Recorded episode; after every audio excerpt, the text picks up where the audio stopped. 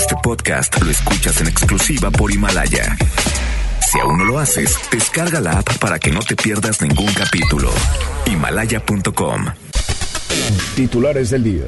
Martes 4 de febrero de 2020, autoridades estatales dan a conocer que el operativo metropolitano de seguridad se ampliará a 18 municipios con el fin de disminuir los índices delictivos.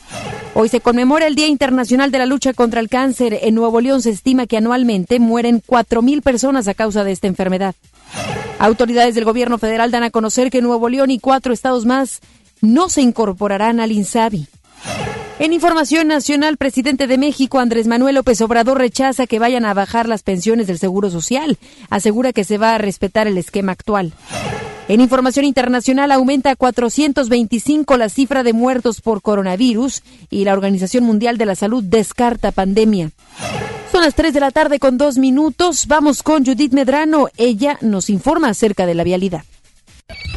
MBS Noticias Monterrey presenta las rutas alternas. Muy buenas tardes, soy Judith Medrano y este es un reporte de MBS Noticias y Waze.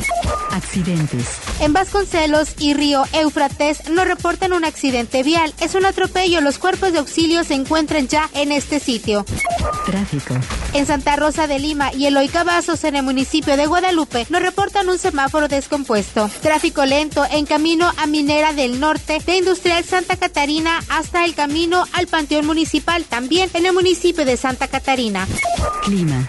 Temperatura actual 28 grados. Amigo automovilista, no olvide realizar alto total en los cruces ferroviarios. Que tenga usted una extraordinaria tarde. MBS Noticias Monterrey presentó las rutas alternas. MBS Noticias Monterrey con Ana Gabriela Espinosa. La información presentada de una manera diferente. Iniciamos. Muy buenas tardes, bienvenidos y bienvenidas a este espacio de información. Yo soy Ana Gabriela Espinosa y junto a todo el equipo de MBS Noticias Monterrey y FM Globo 88.1 agradecemos que estén con nosotros en este martes con sabor al lunes con sabor a que estamos arrancando la semana para muchos. Nosotros, por supuesto, desde el día de ayer trabajando y brindándole toda la información. Los invitamos a que se queden con nosotros porque en estos próximos 57 minutos tendremos información de lo que sucede en la localidad a nivel nacional y también internacional. Vamos a arrancar con el siguiente detalle.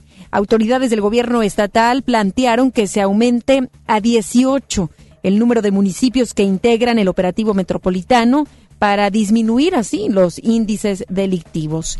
¿Qué contempla esta propuesta? Qué es lo que sucederá o qué es lo que están declarando las autoridades. Es Deni Leiva quien puede ampliar toda esta información. ¿Cómo estás, Deni? Buenas tardes.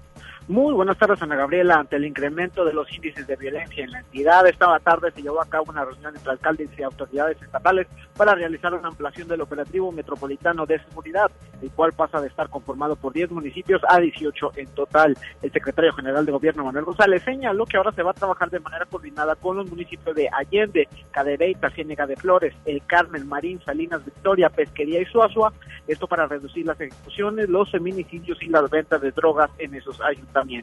Pero sobre esto escuchamos a Manuel González.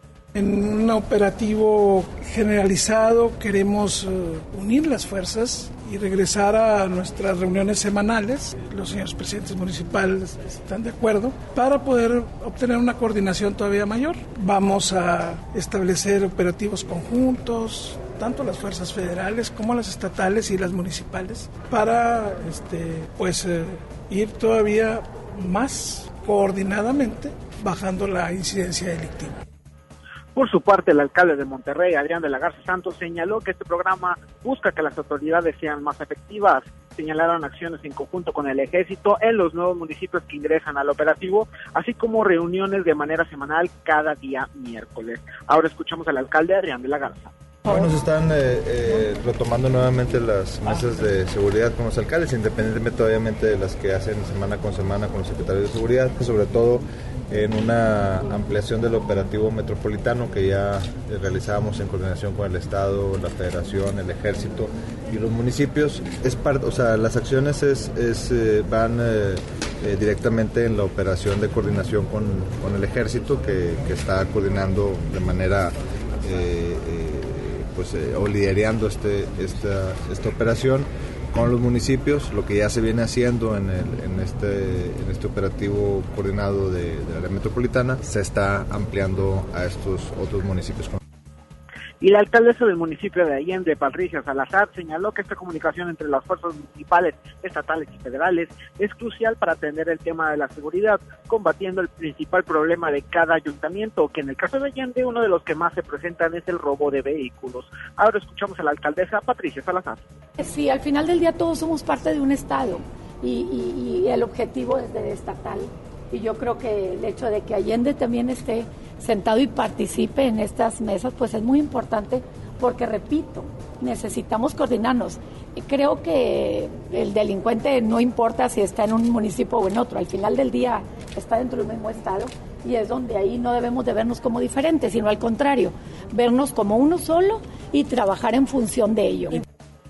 Ana Gabriela, así las cosas con el operativo metropolitano de seguridad. Seguiremos muy al pendiente de más información. Gracias, Denny. Muy buenas tardes. Vamos a pasar a otra información. La amenaza de un estudiante de secundaria sobre desatar una balacera en su escuela generó movilización policíaca. Esto sucedió en la colonia Roble, en el municipio de San Nicolás. El hecho se reportó la mañana de hoy en la escuela secundaria número 7, Margarita Amasa de Juárez, ubicada en el cruce de las calles Fray Bartolomé, Bartolomé de las Casas y 15 de agosto, a donde se trasladaron elementos de la policía municipal para resguardar la entrada de los estudiantes. Se dio a conocer que el alumno de la institución habría hecho la amenaza a sus compañeros el día de ayer a través de una conversación en redes sociales, luego de haber defendido a otra estudiante a quien le hacían bullying.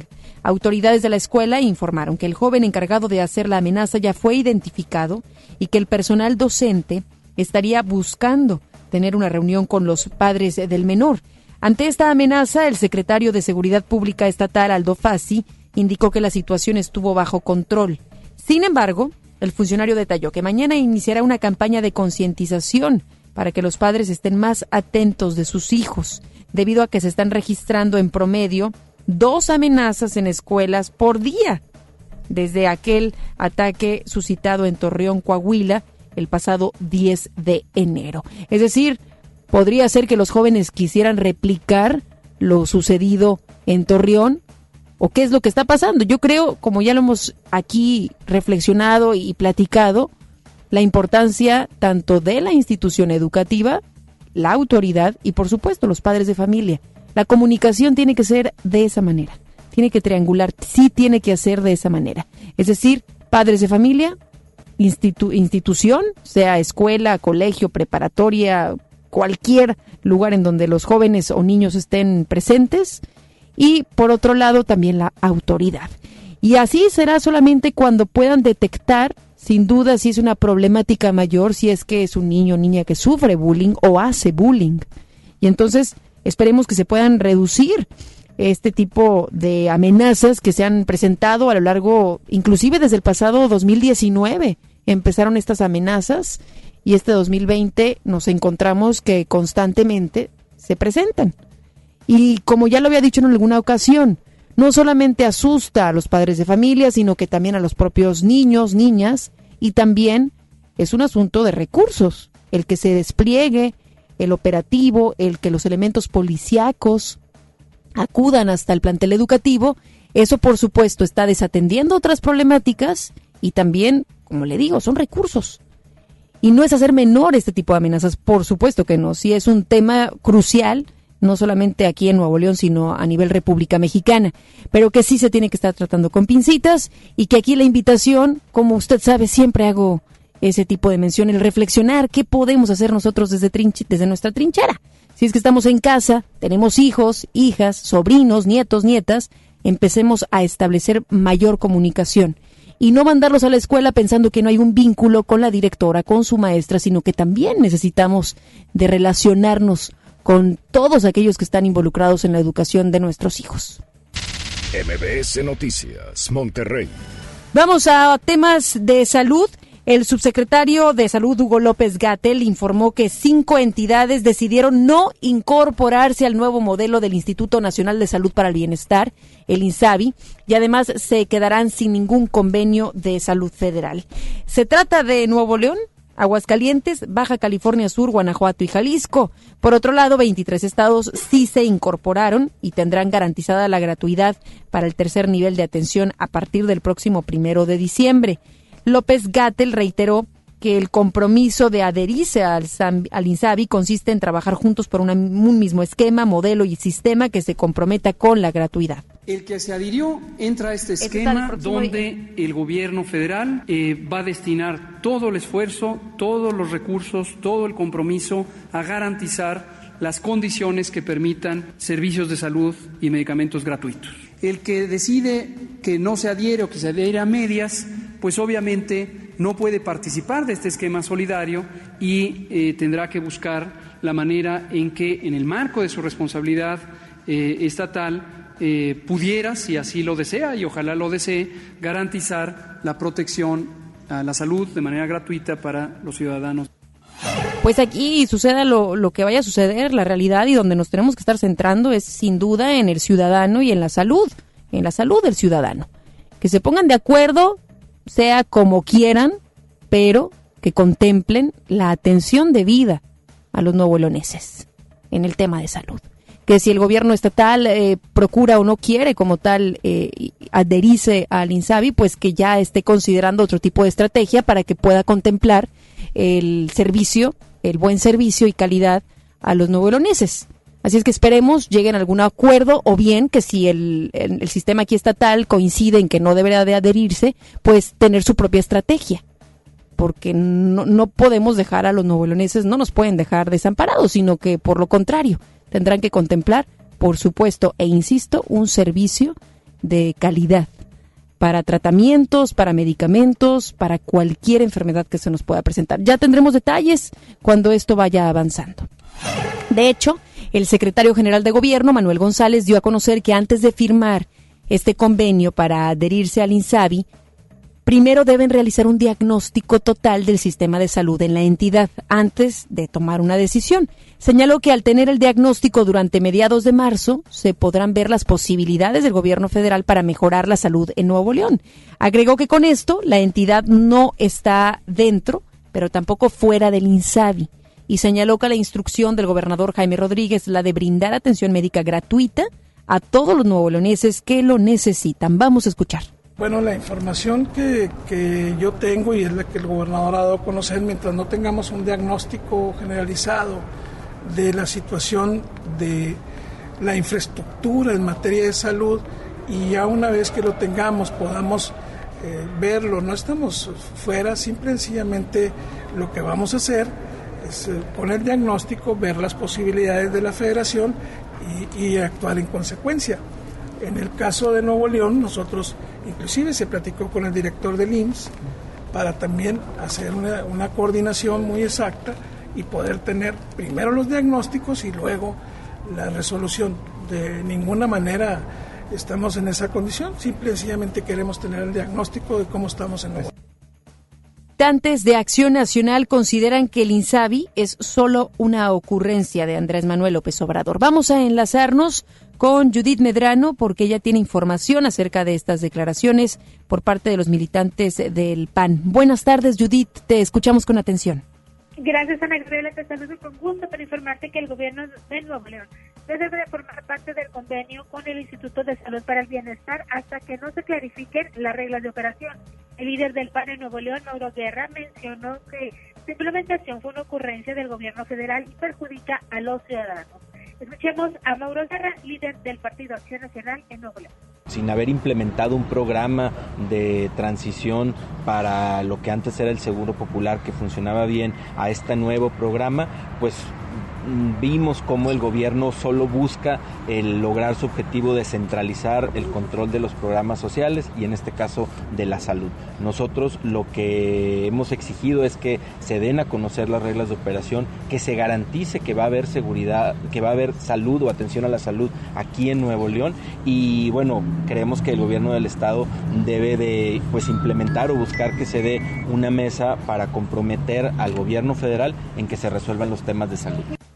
Por su parte, el diputado federal también del PAN, Hernán Salinas Wolmer, mencionó que los gobernadores panistas tampoco se suscribieron a esta implementación del INSABI, por lo que podría asesorar al gobierno de Nuevo León para que se tomen medidas necesarias, así como lo hicieron los panistas, y no se afecte a la comunidad.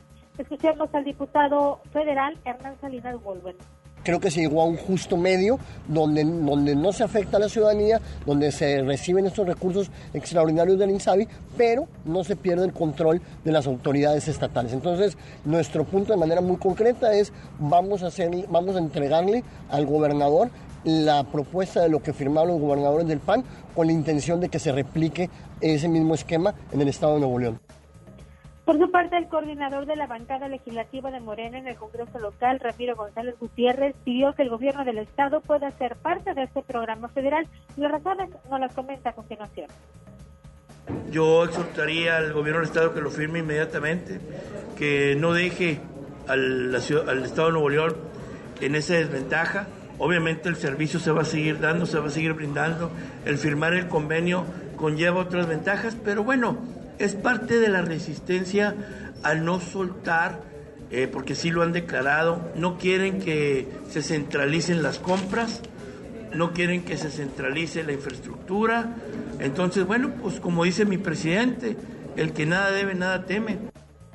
Y el que también pidió que se revise se analice si es viable o no formar parte del INSABI fue el coordinador de los diputados de Acción Nacional, Carlos de la Fuente Flores, dijo que no se debe de dejar desprotegidos a los usuarios de los servicios de salud. Ana Gabriela, es mi información. Muy buenas tardes. Muy buenas tardes. Gracias, Judith. Buenas tardes. Hoy, 4 de febrero, se conmemora el Día Mundial contra el Cáncer 2020, una fecha que estimó la Organización Mundial de la, Salud, de la Salud junto a otras organizaciones con el fin de tomar conciencia sobre esta enfermedad. Este día se conmemora desde el año 2000 y aunque cada cáncer tiene su día internacional, este lo engloba todo. La Organización Mundial de la Salud establece que entre el 30 y el 50% de los cánceres se pueden prevenir adoptando hábitos saludables como evitar el consumo de tabaco o adoptando medidas de salud pública como por ejemplo la inmunización contra las infecciones que los causan. El cáncer es la segunda causa de muerte en el mundo. Casi una de cada seis defunciones en el mundo se debe a esta enfermedad. Y aquí, en Nuevo León, el secretario de Salud, Manuel de la Boca Vasos, detalló que se registran alrededor de 4.000 decesos por cáncer al año y se estima que en México la cifra es de 85 mil defunciones anuales por esta enfermedad. Y si el día de hoy usted nos está escuchando y está padeciendo del cáncer, no queda más que decirle tenga la esperanza y por supuesto que siga luchando, que su red de apoyo la pueda consolidar todavía más. Doctores, familia y también el día de hoy abrazo a los familiares, a los seres queridos que tienen por supuesto algún integrante de su familia pasando, recorriendo esta enfermedad. Porque si bien quien la sufre es el que tiene cáncer, la que tiene cáncer, la realidad es que su familia también está ahí. Pasando noches, días, semanas, acompañándolos en diferentes terapias, tratamientos. Así es que el día de hoy abrazo, por supuesto, también a todas esas familias y que tengan esa esperanza viva de que esperemos y puedan luchar contra cualquier tipo de cáncer, sea el que sea.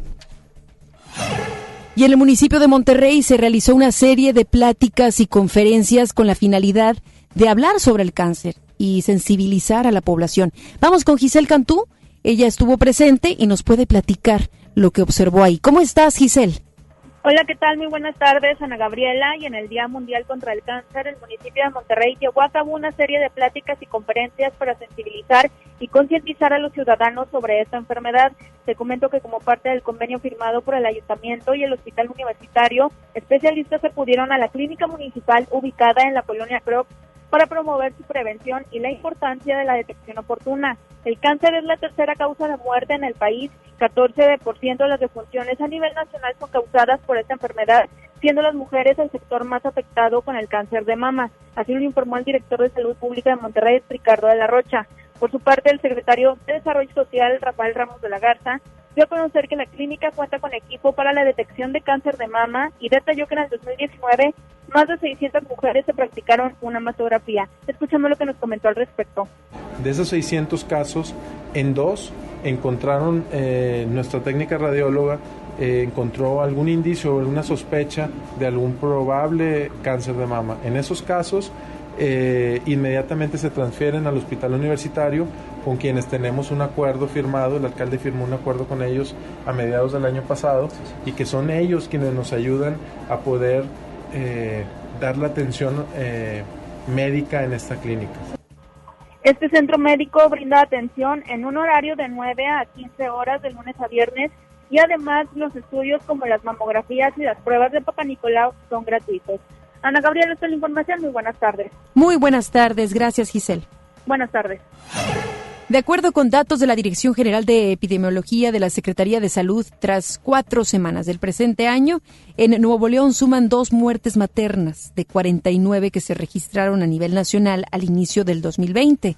De estas muertes en la entidad, la Dirección General de Epidemiología detalló que la primera se registró en la tercera semana de enero en una clínica particular y agregó que la segunda se registró en la cuarta semana del año en un nosocomio del Instituto Mexicano del Seguro Social. La Dirección de Epidemiología informó que la hemorragia obstétrica fue la principal causa de los 49 fallecimientos maternos que van en el año con un 22.4%. El Instituto de Movilidad y Accesibilidad lanzó una convocatoria para regularizar y dar permisos a quienes ofrecen el servicio de transporte escolar. El instituto explicó a través de un comunicado que las revisiones físico-mecánicas iniciarán a partir de hoy y hasta el próximo 28 de febrero del presente año y serán inspeccionadas las unidades modelo de 2005 a 2020. En el texto indicaron que las unidades a revisar deben estar pintadas en color amarillo con franja blanca continua en cada uno de los lados y con leyendas de transporte escolar y precaución. Agregaron que los interesados deberán cumplir con todas las especificaciones que marca la convocatoria, la cual puede ser consultada en la página www.nl.gov.mx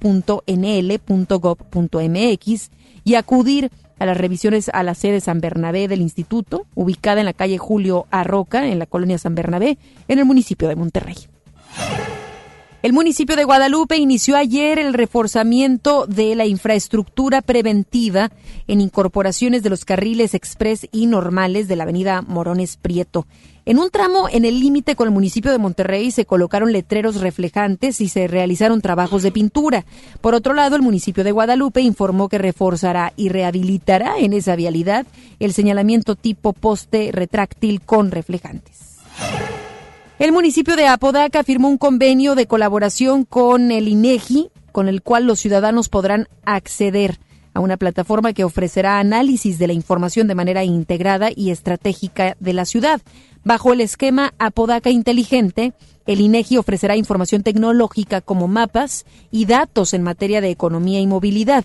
el acuerdo fue firmado por el municipio César Garza y el director regional noreste del INEGI, Leonardo Gaitán Guzmán.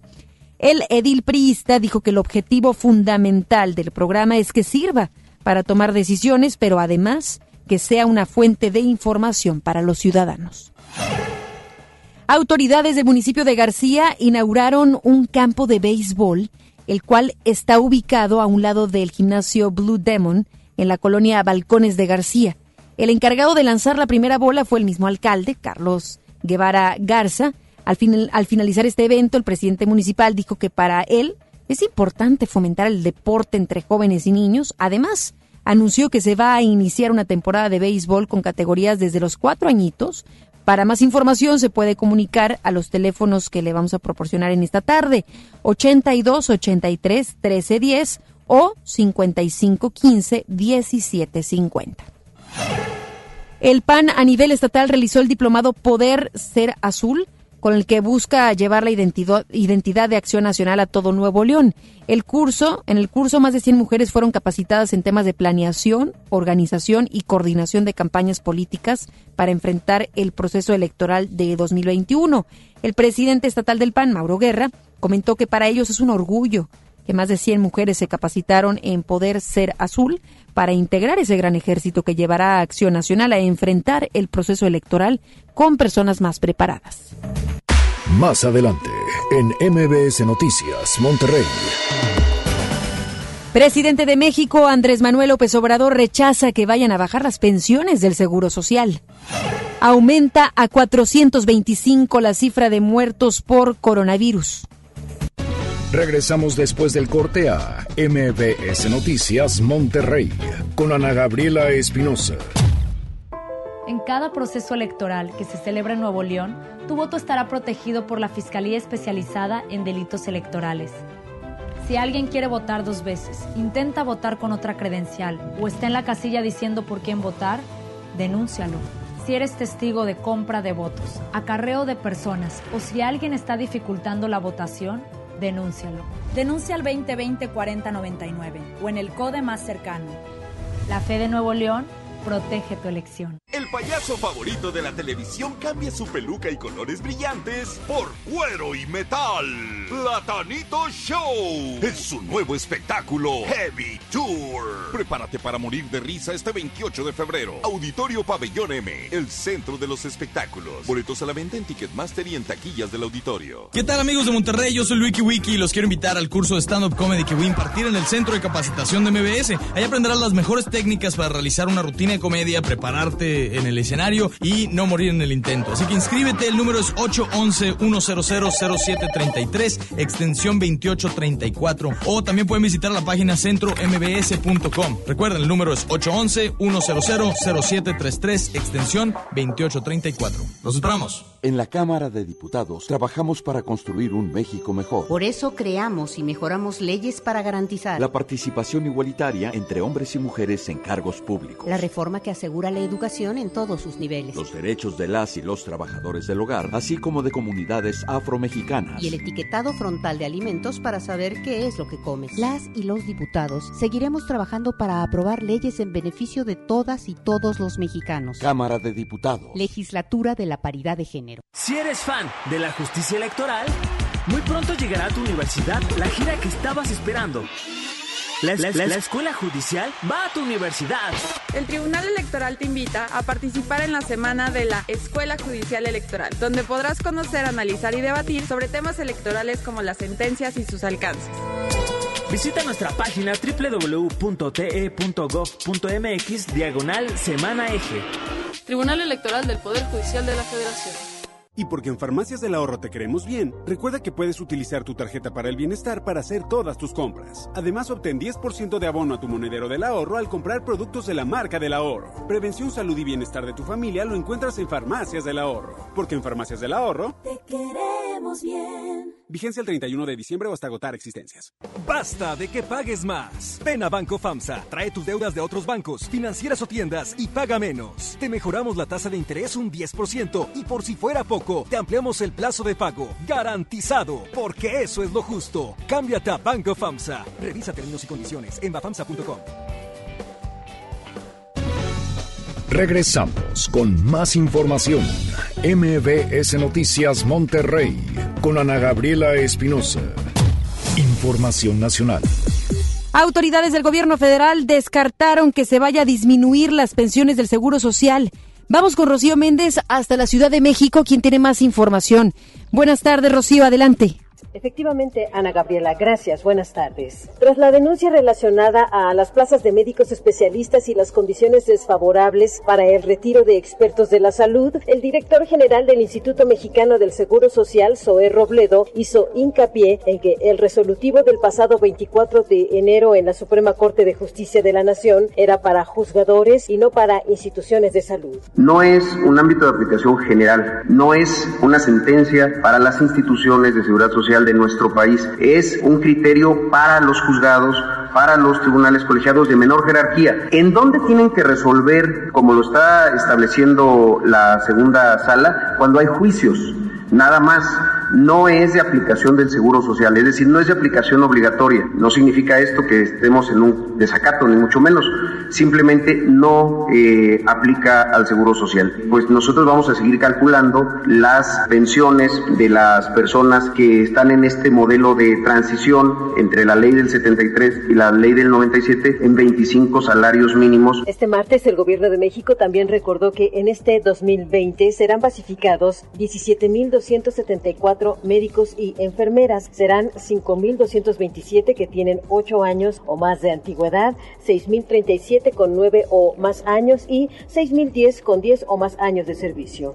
Cabe recordar que la jurisprudencia 29.256 solo aplica para quienes hayan interpuesto un amparo buscando que se les concedieran los beneficios de la ley del IMSS, vigente desde 1997, cuando se pensionaron con base en la ley de 1973. Sobre ello, habla el presidente Andrés Manuel López Obrador. En el caso de las pensiones, nada más que no nos confundan, no somos iguales. ¿Cómo vamos a bajar nosotros las pensiones de los trabajadores?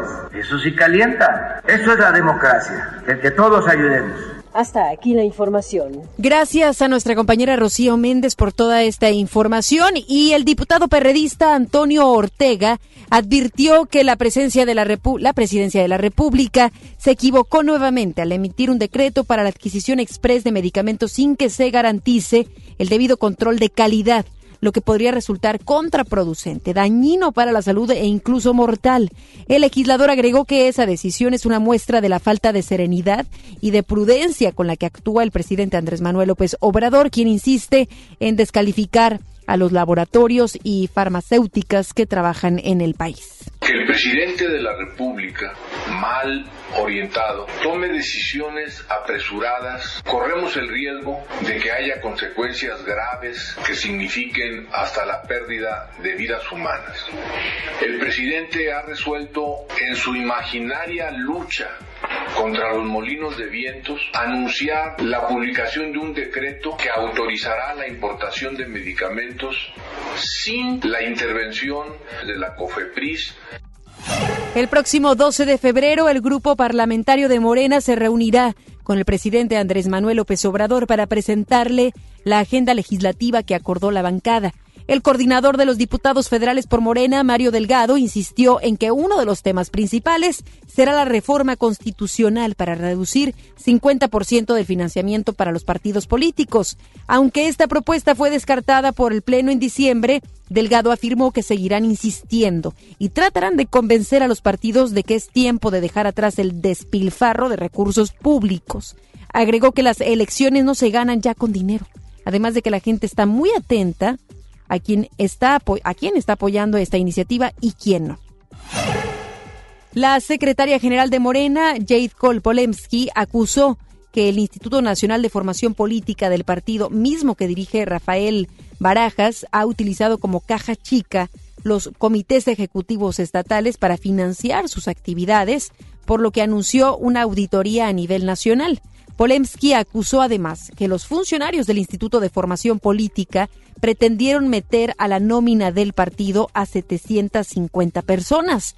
Agregó que los dirigentes del instituto la han atacado por no cederles la administración directa de fondos, lo que aseguró está prohibido. Ante esto, Polemski acordó una auditoría al Comité Ejecutivo Nacional y a los estatales de Morena para ver cómo se gastan el dinero. Al rechazar la invitación del líder morenista Alfonso Ramírez Cuellar, el líder nacional del PRI, Alejandro Moreno Cárdenas, dijo que con la propuesta de reducir 50% el financiamiento de los partidos, Morena busca eliminar los adversarios políticos. advirtió que el discurso de la austeridad es demagógico y que confunde, confunde democracia con recursos. El líder del tricolor comentó que lo que se necesita es invertir en la democracia, porque la democracia cuesta. Sin embargo, dijo que cuesta más un gobierno autoritario que no, no respete los contrapesos en este país. El presidente de la Comisión del Trabajo en el Senado, Napoleón Gómez Urrutia, anunció para este 12 de febrero el inicio de la discusión en Parlamento abierto de la reforma para regular la subcontratación laboral. Aseguró que en el Parlamento los distintos sectores relacionados con la reforma tendrán la oportunidad de manifestar opiniones y propuestas con el objetivo de enriquecer el contenido del dictamen. Gómez Urrutia aclaró que su propuesta no implica la desaparición de la subcontratación, sino que busca evitar simulación por parte de los patrones. Ya solo dos meses de cumplir nueve años en su nueva sede, el Senado acumuló un gasto superior a 500 millones de pesos para corregir las fallas en su construcción, mismas que eran evidentes desde 2011. Sin embargo, hasta este 2020 puso fin a dos errores estructurales que estaban a punto de colapsarlo, el sistema de votación y el inexistente drenado de su patio que le generó constantes inundaciones. A partir de mañana, los 128 senadores regresarán sus, regresarán sus actividades ordinarias en el Pleno y estrenarán las mejoras estructurales realizadas en el Salón de Plenos, el Patio del Federalismo, la Cuña y el antiguo corredor de espejo de agua que implicaron un gasto de 254 millones 823 mil pesos. Un ataque armado en un negocio de renta de videojuegos en Uruapan, Michoacán, dejó un saldo de ocho personas sin vida, entre ellos cinco menores de edad. En el ataque registrado ayer por la tarde se reportaron también dos personas más con lesiones, mismas que fueron llevadas a un hospital local para recibir atención médica. Durante las diligencias periciales se localizaron 65 casquillos calibre 9 milímetros y fuentes de seguridad señalaron que la agresión fue resultado de la guerra entre dos grupos de la delincuencia organizada. Los espectáculos con Ramiro Cantú. Vamos a cambiar de información, vamos a los detalles del mundo de los espectáculos. ¿Cómo estás, Ramiro? Te saludo con mucho gusto. ¿Qué tal, Ana Gaby? Gracias. Y vamos a con la información de los espectáculos. Bueno, la cantante Yuridia anuncia un retiro temporal después de que se dice que, bueno, ya está embarazada de nada cuenta, tendría ya eh, meses de pues, esperar a su segundo hijo y también incluso por ahí un, problema de tipo fiscal. Esto y más práctico de la cantante. Voy a descansar, voy a compartir con mi familia, estar con mi hijo, Ustedes vieron que estuve casi cuatro años de gira grabando discos a lo loco, este, muy separada de mis hermanos y de mi hijo, entonces pues ya me toca volver, ya me toca estar con ellos, si no me voy a volver más loca de lo que ya estoy. Bueno, pues así las cosas con esta cantante. Cambiando de información, bueno, les platico que Potrillo, o Alejandro Fernández se presentó en el Palenque de León, Guanajuato. Hizo de las suyas en estas fechas de que se presentó, debido a que, bueno, ofreció un buen concierto, pero sabemos que al señor le gusta mucho la fiesta, andaba un poco pasado de copas cuando fue interceptado por la prensa. Vamos a escuchar. Festejando a mi mamá que va a festejar sus 80 años tan hermosa. Espectacular, increíble, pues imagínate. Alex, ¿cómo estás enfrentando esta, situación? De poder tener a mi papá con tanta salud a los 80 años después de que tuvo tantos problemas. O sea, es una bendición poder celebrar. Alex, eh, eh, este, eh, con tu papá? Que si voy a estar presente con mi papá, por supuesto que sí, pues. Bueno, pues ahí como que se le lenguó la traba, se le trabó la lengua, pero bueno, así es el señor Alejandro Fernández de Fiestero, no es nada sorprendente para nosotros. Mucho más, ¿verdad, Ana Gaby? pero bueno, así, claro. Pero bueno, habrá mucho más novedades de los espectáculos, los esperamos en la Ruta Globo, 5 de la tarde de la plaza principal de Guadalupe, Nuevo León, para que lleguen todos ahí a saludarnos, tenemos boletos y demás. Claro que sí, muchísimas gracias, Ramiro. Buenas tardes. Vámonos a una pausa, ya regresamos. Quédese con nosotros porque al regreso tendremos información internacional y también los deportes con Paco Ánimas. Regresamos después del corte a MBS Noticias Monterrey con Ana Gabriela Espinosa. El icónico cantante y compositor venezolano regresa a Monterrey en su mejor momento, regalándonos su carisma, expresividad y sentimiento que lo ha caracterizado en su carrera por más de 50 años. José Luis Rodríguez, El Puma, Territorio Globo. toque de locura, pareces feliz, tus ojos no mienten,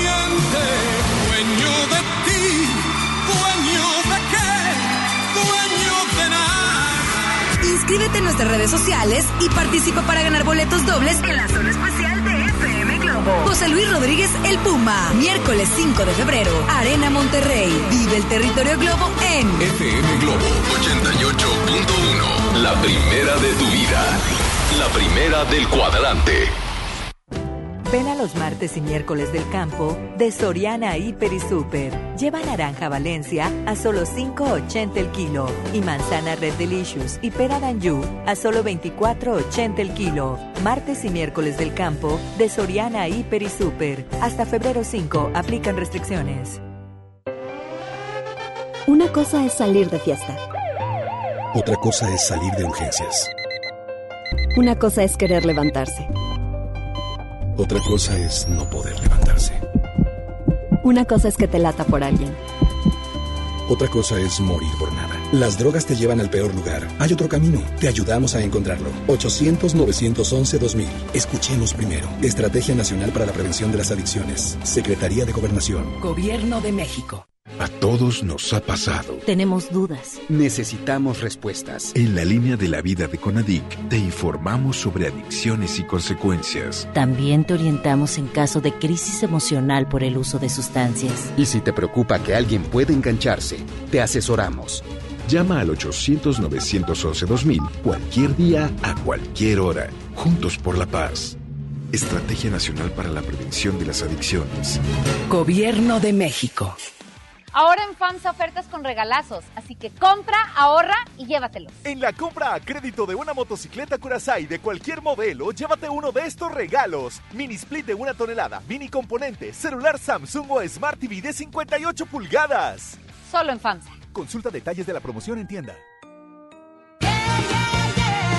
Jersey Boys, el aclamado musical de Broadway sobre la vida de Frankie Valli y The Four Seasons, ganador del premio Tony el mejor musical, llega a Show Center Complex del 27 de febrero al 1 de marzo de 2020. Compra tus boletos a través de Superboletos, taquillas de Main Entrance y Fashion Drive. Boletos desde 350 pesos. Usted escucha MBS Noticias Monterrey con Ana Gabriela Espinosa. Información internacional. Vamos a más información. Dos mujeres perdieron la vida y un niño resultó con lesiones tras tiroteo en el campus de la universidad situada al este de Texas. La policía informó que la víctima superviviente fue trasladada al hospital, pero no reveló su estado de salud ni del resto de los afectados. El jefe de la policía universitaria, Brian Baugman, no aceptó preguntas tras una conferencia de prensa y no dijo si las mujeres que fueron asesinadas eran estudiantes. Hasta el momento se desconoce si el tirador sigue libre o fue arrestado. Es decir, poca información todavía la que se tiene y por supuesto que el jefe de la policía universitaria, Brian Bagman, debido a toda la investigación que se está llevando a cabo y el operativo como tal que implementa el país vecino, no podría, no podía dar más detalles alguno para entorpecer, por supuesto, la investigación que estarán realizando las autoridades estadounidenses. La triste noticia es que son dos mujeres las que pierden la vida y un niño. Es un menor de edad quien resulta con lesiones tras este tiroteo. Es lamentable que año tras año tengamos que presentar este tipo de situaciones que en su mayoría se presentan en el país vecino y que hemos dicho que inclusive las estadísticas enmarcan que hay un tiroteo por día en los Estados Unidos. ¿Se imagina usted lo que es eso? El temor por parte de los estudiantes, las familias, las organizaciones, en fin, el no poder ir tranquilo al supermercado, a la universidad, a cualquier lugar público. Eso es lo que ocurre en Estados Unidos. Y aquí en México no podemos quedarnos tan distantes de esta problemática. Usted recordará, apenas hace unas semanas tuvimos el caso de Torreón, en donde un pequeño llega armado a su escuela, mata a su, a su maestra, se quita la vida y así los casos. es ahí donde podemos pensar si es que se está descomponiendo o no lo que vendría siendo el núcleo familiar, lo educativo, etcétera. Vamos a hablar ahora acerca del coronavirus porque todavía hay mucha incertidumbre Hay quienes, me imagino usted será alguno de ellos, se pregunta qué es lo que está sucediendo, si es que va a llegar a México, si es que no va a llegar, cuántos casos confirmados. Pues ya hay un número oficial para hoy martes, porque el número de muertes confirmadas por el coronavirus en China aumentó ya a 425, luego de que las autoridades en la provincia de Hubei reportaran hoy, tan solo hoy, 64 nuevas víctimas mortales. Esta cifra superó los decesos del año 2002 a 2003 por el síndrome respiratorio agudo y grave, que dejó en aquel periodo 774 fallecidos, de ellos 349 en ese país y 299 en Hong Kong. Según las estadísticas del gobierno central de aquel país, un total de 20.348 personas están infectadas con este virus y hasta ahora ya se registraron casos en más de 20 países. Aunado a esto, la Organización Mundial de la Salud dijo que el coronavirus aún no ha desatado una pandemia, término que se aplica en una situación de propagación global de una enfermedad, ya que África y América Latina carecen de casos confirmados. Recordemos que hasta el momento en México se tenían algunos casos, se valoraron y al momento todavía no se confirman como tal, pero ya las autoridades federales han dicho que sí es muy probable que llegue el coronavirus a nuestro país y que están preparados. Lo más importante es estar informados. No caer en mitos ni en desinformación, sino que esté puntualmente con nosotros a través de nuestros espacios aquí en MBS Noticias Monterrey y esté enterado de lo que está pasando. La información, por supuesto, será la autoridad de aquel país asiático, de la OMS y también nuestra propia Secretaría de Salud a nivel nacional, las que nos indiquen qué es lo que está sucediendo. No hay que generar pánico, sino más bien una cultura, como lo decía hace unos días, del cuidado. Es decir, lavarse las manos constantemente, el utilizar el antibacterial y por supuesto, si usted tiene algunos síntomas, acudir al médico. Entonces, de esa manera es como podremos protegernos desde nuestra trinchera. Y dos legisladores suecos han nominado a la activista adolescente Greta Thunberg para el Premio Nobel de la Paz 2020 a quien se le atribuye haber despertado la conciencia de la juventud sobre el cambio climático. La joven de 17 años inició un movimiento que fue seguido por miles de adolescentes, mismo que contempla faltar a clase los viernes para protestar por la falta de acción hacia el cambio climático. Jens Holm y Hakan Svenling ambos miembros del Partido de la Izquierda de Suecia, dijeron que Thunberg ha trabajado duro para hacer que los políticos abran los ojos a la crisis climática. Cabe mencionar que cualquier legislador nacional puede nominar a alguien para el Premio Nobel de la Paz y tres miembros del Parlamento noruego nominaron a Thunberg el año pasado. Vamos a ver si es que eh, se le da o no el Premio Nobel de la Paz. Ahí me imagino yo la cara de Trump, si es que sí fueran a dárselo. Porque a como criticó a esta jovencita el hombre, como si a él le concierne el tema eh, climático, o más bien, sí le concierne, pero poco quiere opinar. Siempre le saca la vuelta. Pues cómo no le iba a sacar la vuelta a esta jovencita que constantemente está hablando acerca de estas temáticas. Deportes con Paco Ánimas. Muy buenas tardes, Paco, ¿cómo estás? Ana Gabriela, contento de estar esta tarde en FM Globo 88.1 y contento porque es una semana llena de fútbol. Hoy a las 5 de la tarde juegan las chicas de la selección mexicana en el preolímpico contra la selección de Canadá. Importante, si México lograra ganarle a Canadá, sería librar la aduana de los Estados Unidos en la, en la fase de semifinales. Y recordemos que pase lo que pase, eh, los que califican al, a los Juegos Olímpicos son el primero y el segundo lugar de este preolímpico. Entonces, si México logra hoy ganarle al equipo de Canadá, automáticamente libra de enfrentar a Estados Unidos y la aduana sería más eh, sencilla para llegar a la gran final contra Estados Unidos y ahí, pase lo que pase, ya estás calificado porque recordemos que Estados Unidos es el actual campeón del mundo, es una potencia en el fútbol femenil y el librarlo sería lo importante. Ahora Canadá es un equipo muy, pero muy complicado el día de hoy. El panorama no es nada sencillo, pero ojalá y las dirigidas por Christopher Cuellar tengan una buena tarde el día de hoy contra la selección canadiense. Hablando de fútbol femenil, ayer el equipo de Tigres metió más de 18 mil almas en la cancha del universitario para eh, ganarle 2 por 0 al Atlas de Guadalajara, que venía invicto y líder general de la competencia en la Liga MX femenil. Termina por derrotarla dos goles a cero. Anotaciones de Belén Cruz y Mía Suazo Eh, por parte de las Rayas del Monterrey. Jugaron el pasado viernes. También ganaron de visitante dos goles a cero ante el equipo de Querétaro. En los varones les fue bastante mal en esta semana de Super Bowl. Lo platicábamos ayer, terminaron por perder sus dos partidos. Hoy habla primero Roberto Medina del resultado del día de ayer. Escuchemos lo que dijo el técnico de Tigres. La verdad que contento. Las niñas hoy hicieron un, un gran esfuerzo. Repitieron muy bien lo que eh, planteamos en la semana, lo que trabajamos. Eh, no dejaron pensar al rival, hicieron una presión importante al, rival y, lo más importante es que afortunadamente pudimos conseguir los, los, goles que nos dieran esa tranquilidad ante un rival que es dinámico, que juega bien al fútbol y que bueno también intentaba eh, cuando podía jugar fútbol. ¿no? Tenemos poco tiempo, como dices, para, para preparar ese, ese partido y, y de acuerdo a lo que hablas con Necaxa, eh, no solamente hablaría de ese rival, hablo de la mayoría de los rivales en, general en la liga, han tenido una mejoría notable, eh, empiezan a respetar una idea de juego, tienen más claro qué es a lo que están jugando. Ahí están las palabras de Roberto Medina, quien cada vez ve mejor a su equipo y así lo vemos también en el terreno de juego. A pesar de sus bajas de selección mexicana, ha logrado hacer buenos partidos. Únicamente ha recibido un gol en contra en cuatro partidos que ha dirigido en esta campaña. Recordemos que queda una jornada pendiente, el clásico regiomontano contra las Rayadas del Monterrey, suspendido en la jornada 1 por el tema de que habían jugado la final hace muy poco tiempo. Y eh, de ahí nos vamos al campamento de los Rayados del Monterrey. Habló el cachorro Montes Escuchemos lo que dijo el defensa central después de los malos resultados en el arranque de torneo.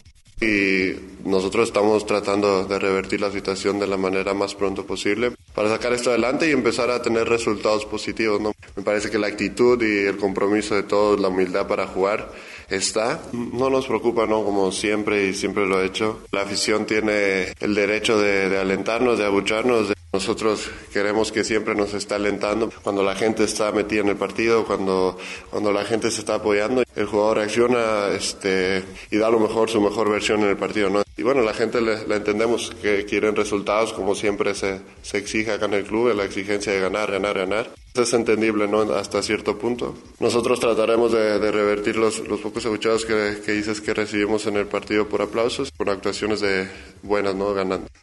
Ahí están las palabras de César Montes por parte del campamento de los Rayados. Sigue la polémica o la duda de saber qué va a pasar con Rodolfo Pizarro. El club le otorgó dos días para definir su situación. No viaja a Aguascalientes y en caso de que no se arregle con el Inter de Miami, del cual se dice únicamente se está esperando el depósito de los más de 10 millones de dólares por su traspaso, si se logra dar el depósito, se va tranquilamente al Inter de Miami. Si en estos dos días no se da el depósito, automáticamente estaría reportando con el equipo para afrontar el partido en León el próximo fin de semana. Por otra parte, también habló el Chaca Rodríguez, y es que los regiomontanos, uno anda en Guatemala y el otro anda en Guatelpeor.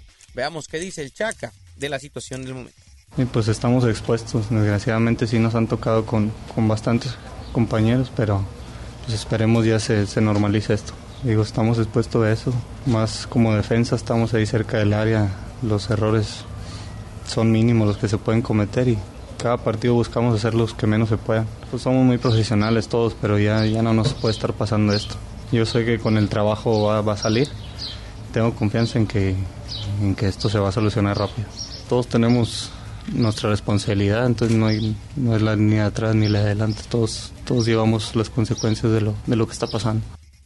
Ahí están las palabras del Chaca que eh, pues se prepara a Tigres para el partido del próximo fin de semana contra el equipo de Chivas. Rayados de Monterrey juega mañana el partido pendiente de la jornada 1 contra el equipo de Necaxa en la cancha del Estadio Victoria allá en Aguascalientes a las 8.30 de la noche. Será el partido el día de mañana de los Rayados, al cual ya está anticipado. No viaja Leonel Bangioni por lesión, está tocado Dorlan Pavón, no viaja Rodolfo Pizarro como parte de las bajas de, esta, eh, de este partido de cara a Ikraneviter, que todavía no está físicamente apto para poder jugar. Entonces, son varias bajas las que tiene eh, marcadas Rayados de Monterrey.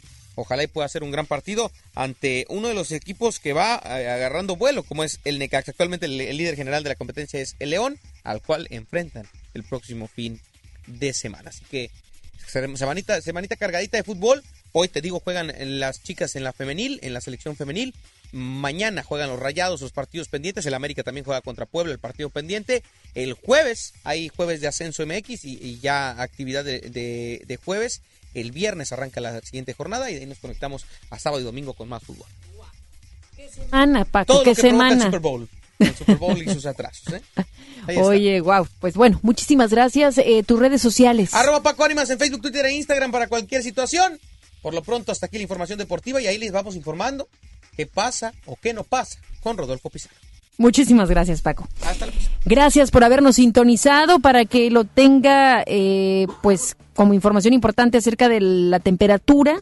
Y es que verá, el día de hoy tuvimos, o estamos ah, en estos momentos a 29 grados, con una mínima de 19. Cosa diferente que sucederá el día de mañana.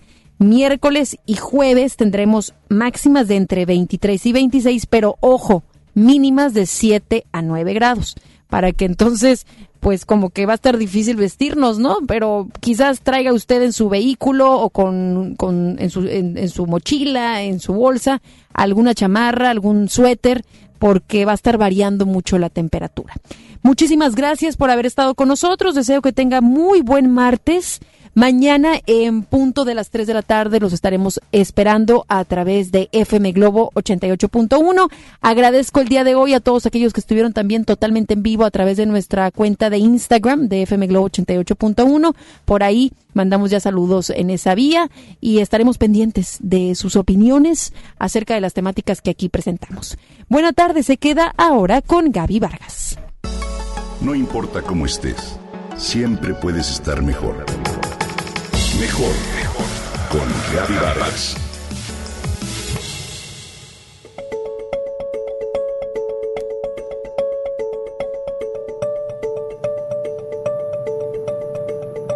Vamos a ver a los peces y a los juegos, me dicen mis nietos. El recorrido que aman los niños comienza en el Parque La Tapatía, para luego caminar hacia las fuentes nuevas y reconstruidas y al final nos vamos a ver los patos y peces en el lago Mayor.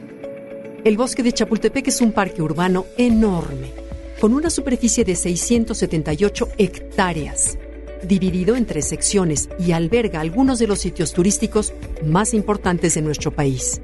Su nombre significa en náhuatl Cerro del Chapulín y está ubicado al poniente de la ciudad. Su historia se remite a los toltecas, quienes fueron los primeros en llegar a la Ciudad de México y creyeron haber encontrado el paraíso terrenal. Se dice que Netzahualcoyotl fue el encargado de la construcción del acueducto prehispánico que surtía agua a toda Tenochtitlan, así como de los famosos baños de Moctezuma que se utilizaban para la crianza de peces exóticos. Chapultepec es literalmente un pulmón para la capital, ya que la flora que existe en sus hectáreas genera oxígeno y de manera continua proporciona diversos beneficios ambientales a la Ciudad de México como la recarga de mantos acuíferos, evita hundimientos y es capaz de captar y filtrar agua para proveer a la ciudad.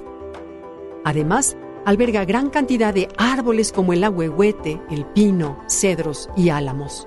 Es hábitat de múltiples especies de fauna como gorriones, primaveras, zanates, colibríes, peces, ranas y renacuajos. Precisamente por su riqueza, hoy quiero compartir contigo que este bosque recientemente fue reconocido con la categoría de oro, es decir, el mejor parque urbano del mundo por el certamen Large Urban Parks Awards, que año con año celebra la organización internacional World Urban Parks, que reconoce la calidad de los parques, la administración y el valor que aportan a las ciudades en las que están inmersos.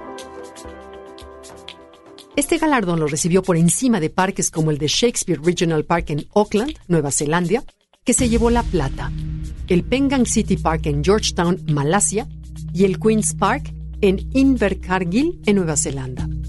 Chapultepec no es solo historia y pasado, sino también futuro. Hoy son solo tres secciones, pero actualmente se trabaja en la cuarta sección del bosque de Chapultepec. A este complejo ecológico y cultural se le agregan cerca de 105 hectáreas como parte de esa cuarta sección, un espacio de recuperación, rescate ambiental y cultura para el país. En su sitio web, World Urban Parks destaca que el bosque de Chapultepec ofrece a la ciudad diversos servicios ambientales y que es el principal regulador de la calidad del aire de nuestra ciudad, pero también tiene opciones culturales prácticamente únicas. Museos, espacios educativos y deportivos que ofrecen ubicaciones para el descanso y el esparcimiento. El bosque se compone de 170 mil árboles, donde trabajan 306 personas y es visitado por más de 19.2 millones de personas al año.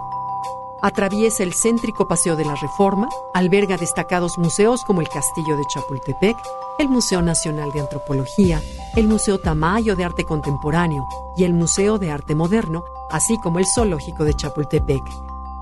Algunos de los criterios de selección para los premios del organismo fueron diseño del parque, trazado, características e instalaciones, protección y compromiso.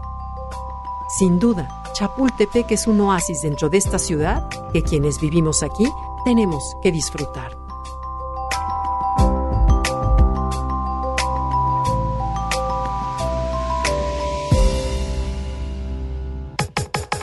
Comenta y comparte a través de Twitter.